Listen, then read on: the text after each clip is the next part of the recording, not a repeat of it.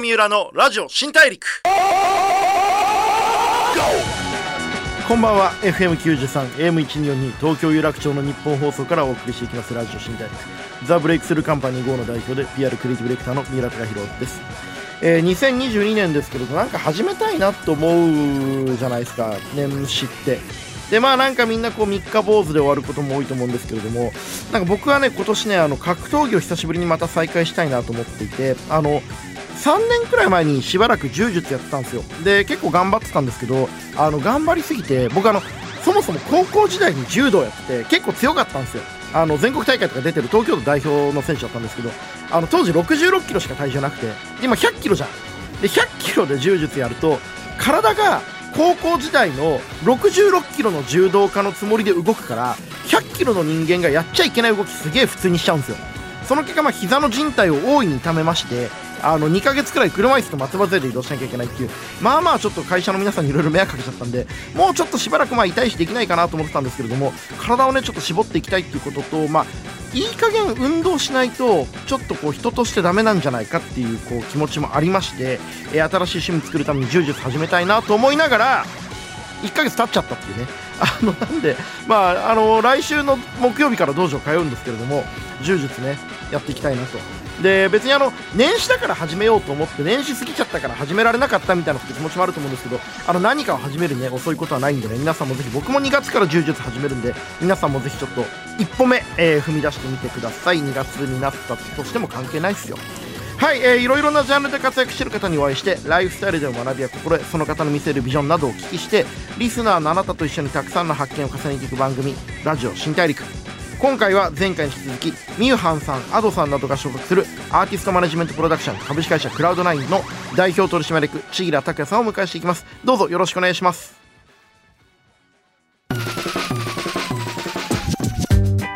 ブレイクスルー Here! ゴー三浦のラジオ新大陸。ブレイクスルーザ・ブレイクスルーカンパニー GO の三浦貴弘がお送りしてきます。ラジオ新大陸。今回お話を伺うのは前回に引き続き株式会社クラウドナイン代表取締役の千木拓也さんです。よろしくお願いします。よろしくお願いします。ラジオ相変わらず嫌ですか？そうですね。もうこれいいっていう日は来ないと思いますね。でも結構楽しく話せてるんでぜひちょっとたまには話してくださいよ。あ僕集中力ないので、はい、あの緊張してるのも最初だけなんですよね。あもうグズグズになってきました。はい。いや改めてご紹介します。千倉さんはマルチシンガーソングライターのミューハンさん。昨年大ブレイクを果たした歌い手 Ado さんなどが所属するクラウドナインの代表を務めておられます。いや音楽のねこう話をいろいろ聞いていきたいんですけど今日ちょっと話したかったのがこう、はい、音楽の売り方とかこうみんなが大好きな音楽のあり方も変わってきてるんじゃないかなと思っていてこう昔はねこうアーティストと一緒にこうマネージャーの方がテレビ局とかラジオ局とか広告代理店回って営業をかけていくみたいなのがまああったと思うんですけれども、はい、それはまあ CD を売っていた時代のね話だと思うんですけれども、えー、千浦さんこう音楽がデータになってこうサブスクがメインになってきたタイミングにどうやってヒットを生み出していくやり方があるのかっていうのをちょっと聞いてみたいなと思ったんですけれどもままず聞きたいのは今の時代のヒットってどれくらいのもんなんですか？何で測ってるんですか？今の時代のヒットって何で測られてるんですかね？昔だったらオリコン見たりとか、はい、カウントダウン TV をご覧の皆様みたいな感じで、はい、ヒットしてるんだなとかあったじゃないですか今って何がヒットの基準なんですか？なんかもうそれすらもバラバラになってきてる気もしますよね。そうですね。YouTube で再生された、はい、Spotify で再生された歌い手の皆さんが真似してくださったとかいろんな基準ありますよね。はい。もっと言っちゃうともうライブで何人集まってるとか、ファンが何人いるフォロワー何人いる YouTube 何回もある、クラウドナイン千木さんのところではどういうふうに捉えてらっしゃるんですか？ヒットって思わないかもしれないですね。いや。前奏？哲学者じゃん。いやなんか単純に、うん、あのちょっと今ねラジオだから分かんないけど千木さん完全にいい顔して言ったんですよ。ヒットって思わないかもしれないですいやずっといい顔ですよ僕は。いやいやすいません。今のもうちょっと教えてください。目指すべきところじゃなくなっちゃったっていう感じですかね。新庄ビッグボスが優勝を目指さないみたいな。なんか個人的な意見ですけど、昔を僕は知らないので何、うん、とも言えないんですけど、うん、じゃあヒットがみんなの頭の中に共通であって、うん。それが CD だったら CD 売るぞうんってなってたと思うんですけど、うん。今もううちに所属してるアーティストでもそれぞれもう自分が思い描くヒットが違うのでああなるほど。うん。マネジメント側としてはそれに合わせてとあいうか。ーだからアーティストがどういう影響力を持ちたいかを話し合ってそこでしっかりもそう支えていくみたいなことなんですかね。そうですね、うん。まあ、たくさんの人に聞いてもらうのが私はしたいんです、っうんていう人もいるかもしれないですし、日本から出たいんです世界の人に聞いてもらいたいんですっていう人もいるかもしれないですし、目の前にいるこの人たちを幸せにしたいんです。っていう人もいますし、一生音楽で飯食っていきたいんですうん。っていう人もいいるので単純にこうアーティストによって目指してるものが結構バラバラですよね。多様化しちゃったそのまあ多様化したアーティストの目標とか未来とかビジョンに対してこう一緒に解像度を高めて寄り添っていくっていうことが今の仕事になっていくんですかね。そうですね、うんうんうんうんうんうん。なんかそのまあいろんなねこうビジョンが違う中でこう千平さんが次にこうまあ次に来るっていうかまあみんなおすすめだと思うんですけどあのー今どんなアーティストをおすすめしてらっしゃるのかクラウドラインの方々中心にちょっと教えていただきたいんですけれどもちょっと今年はここのメンバーに注目してほしいっていうのがあったら教えてください。うちに所属してるアーティストはまあ、全員全部来ますよ。はいはいはい、はい。そこはもう覚悟決めてやってますもんね。はい、もう全員本当に一生ご飯食べさせる気でいますし。全員売れるヒットするうん成功するって思ってやってるので、うん。でもその今の話ちょっと面白くて全員ヒットするっていう確信を持ってまあ皆さんやってると思うんですけど、はい千平さんがあこの人だったら一緒にやっていけるこの人だったら一緒にぶっ飛ばせるって思うのはどういう方なんですか？僕何もできないんですよ。結構。ルフィか。いや、まあ、あれ、うん。それその言い方めちゃくちゃかっこいいですね、はい。あの音楽自体もうちのアーティストたちより僕音楽を聴いてないので、はい。音楽に詳しいわけでもないですし、うんうん音楽作れるわけでもないですし、うマネジメント歴も世の中に多くいるマネージャーさんたちに比べると全然短いですし、ので信じるようにしてます。アーティストが言ってることアーティストがこれができるって言ったらその子はもうできるでしょうし、うん。できないことはやる必要ないですし、うん。音楽は音楽を作る人に任せちゃってますし、その信じるって結構大変な作業だと思ってて疑う方が楽じゃないですかえはい。本当？みたいな。でも信じるよって言ってついていく方が多分大変だと思うんですけどその信じる気持ちになれる人とはとまあちょっとそうじゃないなって人って、まあ、信じる気持ちになる人だけをまあ事務所として抱えてると思うんですけど、はい。そこの何をもって信じられるなって思うんですか？そこの目利きがやっぱ千吉さんの、まあ、すごいところだと思うんですけど。何をもって信じてるんですかね、うん、いやいろんな方が事務所に来ますよねきっとねそうですねありがたいことに、でもその中でこの人だなと思う人とはい。今はこの人じゃないなって思うこともあるわけですよね。そうですね。そこのこの人だなって思う時の基準って何なんですか？信じてる人にうん。聞いてますね僕。おおもうちょっと詳しく教えてください。自分一人であんまりこう判断してない時の方が多いかもしれないです、うん。自分が絶対うん絶対って思ってても、うん。誰かに意見聞くようにしてますへし、その誰かっていうのは会社の方ですか？業界の外の方？や業界の人間が多いですけど、うん。まあなんなら所属アーティストにも聞いたりするので、うんうんうんうんうんアーティスト同士であこの人いけると思うよとか私もこの人知ってるよみたいな会話するんですか、そうですね、うん。なんで僕がいいなって思った子は必ずうちに所属する前にうん。すで、に所属している誰かに僕相談してます、うーん。あそこのアーティストとはい、相談するというか、アーティスト自身がなんかその事務所の新しい人をこう迎え入れることにかかってるって面白いですね。そうですね。僕はもう本当に誰かに誰かしらに聞いちゃうので、うん。逆パターンもありますけどね、うん。アドがそうです。アドはうん。あれです、もう何にも知ら僕が知らない時に、うん。ミューハンっていう子が、うん、先輩アーティストですよね。はい。うん。めちゃくちゃいい子いたってうん、言って僕に紹介してくれたへえ知り合いだったんですか？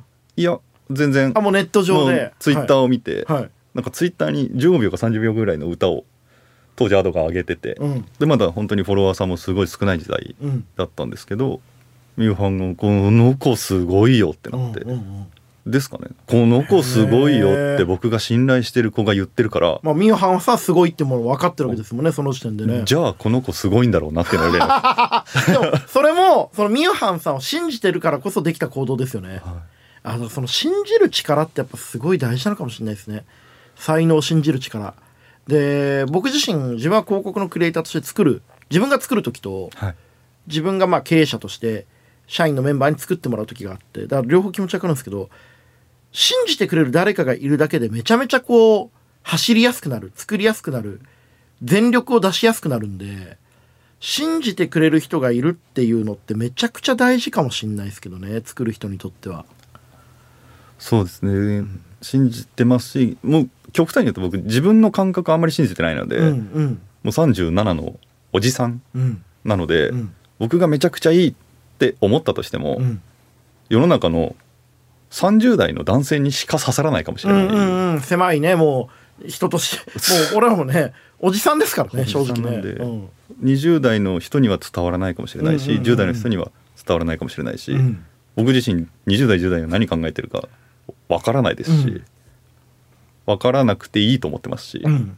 分かりようがないからね。はい。なんで分かる人にき分かるというかそこで生きてる人にうん。聞いてみようって感じですか、なね、るほどなるほど。そのまあ僕らみたいなこう世代のまあ30代後半くらいの世代が、まあ、こう若い人向けのねカルチャーとかコンテンツを作っていくときにやっぱりその現場でそこにどっぷり生きてる当事者たちの声を聞く彼らの考え方彼女たちの声を信じるってことはやっぱめちゃくちゃ大事なんですかね。そうですね。もうそれしか方法がないっていう感じですけどね。分からないから自分だと。これでもこれから先こう SNS が当たり前になって、まあ、こういう20代のすごい才能の子たちがどんどん現れる中で音楽ビジネスってこれからどう変わっていくと思います？もう千吉さんのめっちゃ個人の意見聞きたいです僕。個人の意見っていう前段階あれですね。最強ですね。何でも言える気します、ね。うんそうそうそうそう曲が売りやすく人が売りにくくなるだろうなと思ってます、曲が売りやすく人が売りにくい、はい、本当に罪を憎んで人を憎まずみたいなことですか？いやそれとは違うかもしれないですけど、ね。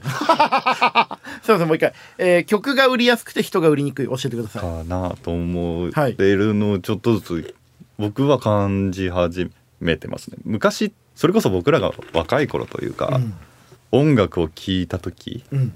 音楽が流れてるのをふって聞いてうん。あグリーンだ。うん。曲なんだっけな。うん。あ奇跡奇跡。うん。あ誰々だ？曲なんだっけな。あなんていう曲だ、っていう入り方だと思ってはいますよ、脳みそでも多分今って、はい。今ってっていうかゆっくりとうん。曲名が先に浮かんでうん「何々っていう曲だ。これ誰が歌ってんだっけな」みたいな。あああるかも。でこれ多分 UGC とかで歌ってみたが、はいはいはい。誰が歌ってる曲なのかもう分かんなくなってるんですね。その一人目が。はい。うん。で本人と全く意思がないところ TikTok だったりとかで曲だけ回っちゃったりこう、うん。してるので、ん。曲の出先はたくさんできていてただ曲の出先がそのアーティスト以外のところでもうん。できちゃったのでうん。曲の発信先はすげえ増えたけど人から人を認知させる。それを誰が歌ってるか認知させるが逆にちょっと難しくなったなって思ってます。すなるほど。曲が売り曲はだから勝手に UGC で広がってくれども人は増えないですもんね。そうですね、うん。しもうよっぽどじゃない限り興味もないですしね、この曲めっちゃいい。でで終わりというかー。誰が歌ってんだろう。までいかない。なぜならいっぱいあるから曲が。なるほどなるほど。無限にありますよね、はい。そんな中で千吉さんってでもそのアーティストを信じるとかはい。アーティストと人間の力を信じてる感じがすごいするんですけどはい。千吉さん的にはその大きい世の中の流れっていうのはどう向き合っていこうと思うんですか？今の感じ僕すごい納得できたんですけどでも一方で曲を生み出すのは人だしはい。その人が大事にされないと難しいというか曲も生まれなくなっていくじゃないですか。はい。その千吉さんのはどうやってこうそういう曲時代に曲が売れていく時代に人とどうやって向き合おうと思ってらっしゃるんですか、もうひたすら何のためにっていうことをやっていくしかないかなと思っていて、うん。なんか売れるために曲を出します、ん。売れる曲を出します、うん。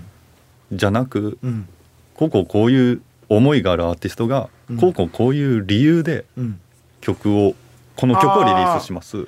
面白い、うん、なんか曲というものがファンとか一般の方にとってはもはやアーティストから離れた作品として、まあ、BGM なのか奮い立たせるものなのか、まあ、遊び道具なのかものとして離れる一方でアーティストにとっても曲というものがどういう自分になるかとかどういうふうな影響力を持つかのための手段になっていくって感じなんですかね。そうですね。掘られた時にうん。他の曲にも紐づくアーティストでいようとは、単純にアドで言ったら、うん。ボカロ P を大事にしてるアーティストなので、うん。彼女の楽曲にはボカロ P が必ず携わっていただいてるうん。っていう曲がポンって出て、はい。はい。で2曲目ももうそう。うん。3曲目もそう。4曲目もそう、でどっかでそれを知った人はうん。彼女を掘った時に、うん。あ過去の曲もそうなんだっていううん。一貫性があるうん。ので、掘る場所がある。なるほどなるほど。掘った時にちゃんと見つかるコンテクストを持ってるってことは大事ですよね、持ってうん今までは割と平成は CD の時代令和はサブスクの時代みたいなはい。言い方よくありましたけどどっちかというと平成は人の時代で令和は曲の時代なのかもしれないですね。そうですね、そうですねっていうのもあれですけど、まあ、UGC だったり、うん。もうこの後 NFT とか出てきたら、うんうん。さらに、そうですよね、は NFT って、まあ、今はアートとかデザインとかグラフィックの方でよく語られますけれども、はい。音楽の世界で NFT がこう入ってくるとどう変わると思われます？今までこう広いがうん。正解？はい。多くの人に聞いてもらうっていうのが正解だったんですけど、うん。広さより深さの方が大事になっちゃうと思ってます、そうですよね。例えばまあ日本のアーティスト Ado さんでも、まあ、ミューハンでもさんでもいいんですけどあの楽曲作ってそれをまあ NFT 化してデータとしてでそれを例えばイーロン・マスクが買ってはい、イーロン・マスクしか聴いてないみたいなことができたらその曲ってめちゃめちゃ価値上がりますよね。そうですね。一人に刺さることの価値がめちゃめちゃ高くなる時代になりますよね。で難しいので音楽ってそれぞれの個人の好みもありますし、何がいい何が悪いって人によって全く違うので、深さ？うん、例えば1億人に聞かれてます。はいっていう音楽より、はい。やっぱり一人の人が1億円払いましたこの曲に。はい。の方が目立っちゃったりするじゃないですか。はいはいはいはい。なので逆にそっちが先に来て残りの1億人もうん。1億つけた音楽だったらいいのであろうといううん。うん。曖昧な理由のもとそこに集まっちゃう可能性があるのでそれがまあいいことでもあるし、うん。まあ、それによって難しくなることもあるんですけど、うんもうそれを分かりながらやらなくちゃかなとそうですね。ねだからプロモーションの仕掛け方もやっぱりこう多くの人にとにかく聞いてもらうっていう幅広く広げる戦略から誰に聞いてもらってそのことをどうニュースにするかみたいなそういうちょっと質とか深さをベースにした時代の売り方っていうふうに考え方変えていかないといけないですもんね。そうですね、でもアーティスト自身が作ることはあまり変わんない気もするんですけどどうですか？彼女ら彼らは自分の信じるものを作るしかないんじゃないかなって気もするんですけどそうですね。今話したのは多分プロモーションとかの話なので、うん。クリエイティブに関しては多分変わらない。多分というか変わらないですね。うんうん、本当に、まあ、自分がいいと思う音楽を作り続けてもらうしかないですよね。はい。ちなみに千吉さんってどんな音楽が好きなんですか？僕音楽好きなのかな？あんまり音楽興味ないってポロッと言ってましたね前飯食った時あの音楽の仕事は愛してるし、はい。アーティストの方々は超愛してるけれども、はい。音楽そのものに対してどうかっていうとってみたことちょっと言ってましたね。そうですね、うん。なんか本当の音楽好きな方っていらっしゃるじゃないですか、はい。の方々に比べると多分僕は音楽好きまで行ってなくて、うん。ただ音楽の業界にいるので、うん。たくさん聴いてますし、うん。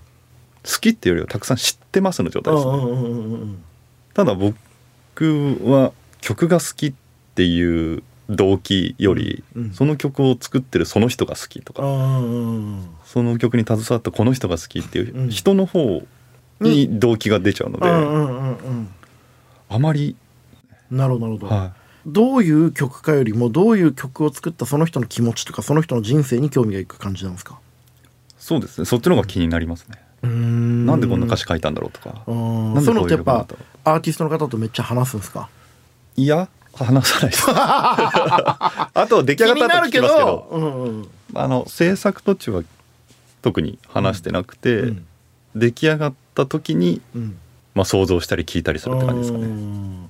でもそのプロモーターでありマネージャーである千吉さんがそのアーティストとすごくいい関係ができてる感じがやっぱ話ですごい伝わるんですけどそれってどうやったらそういういい関係が作っていけるんですか？いい関係作れてるんですかね。僕側はいい関係作れてると思ってますけど、うん。やっぱり年も離れてるので、うん。いい関係だといいですね。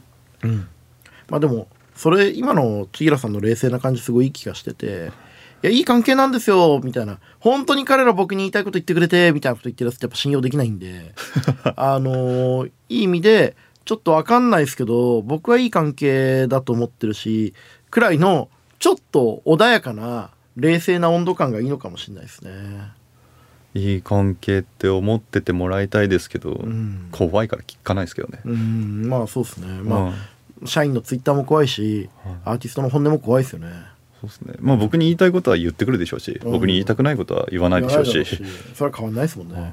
怖いことだらけですよねこういう仕事してると、そうですね、うん。いろんなこと起こりますからうね、ん、2022年こう始まって1ヶ月経ちましたけどクラウドナイン軍団としては、はい。今年はどうやって仕掛けていきます？まあそれ本当それぞれやりたいことはあるので、うんそれぞれのアーティストの夢は叶えてあげたいなと思ってますし、うんうん。まあ、そのために全力出す。うん。全力で動きますし、ううんちの社員僕も含めて本当に所属してるクリエイターとアーティストを尊敬してるので、うん。彼らがどうにかならないはずがないって思ってるので、うんうん。もうそれに向かってやっていくだけですかね。いいですね。そのだ彼らをどうにかしてあげたいとか彼らはを信じてるっていうレベルじゃなくて彼らがどうにかならないはずがないっていうコメントいただけたのはなんかすごく胸が熱くなりました。ありがとうございます。いやいや千倉さんやっぱすげえ冷静で淡々としてるけどやっぱ最後めちゃくちゃ信じて熱い感じがするのが僕すごい好きなんですけどちょっと2週にわたりいろいろお話しさせていただいてありがとうございました。ありがとうございました。またラジオやってくださいよそうですね。やらねえじゃねえか。ありがとうございました。ありがとうございます。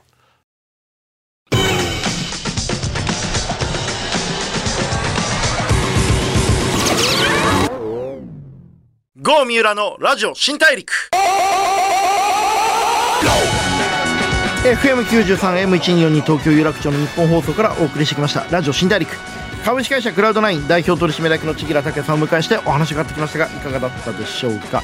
なんか差し飲みしてるみたいな感じになりましたね。お二人でいろいろと同年代で仕事だよねとか時代ってこうだよねみたいな話をダラダラとしていく割といいテンションの話になったんじゃないかなと思いますが皆さんいかがだったでしょうか？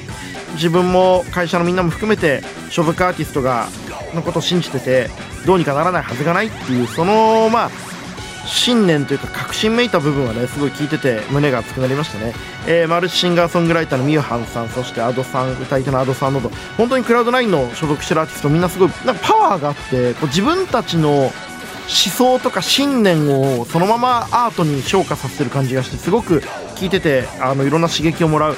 クリエイティブなひらめきをもらうきっかけになるようなアーティストが多いのでぜひ皆さん聞いてみてください、えーそれでは次回も一緒にたくさんの発見をしていきましょう。ラジオ新大陸お相手はザ・ブレイクスルーカンパニー GO の三浦貴大でした。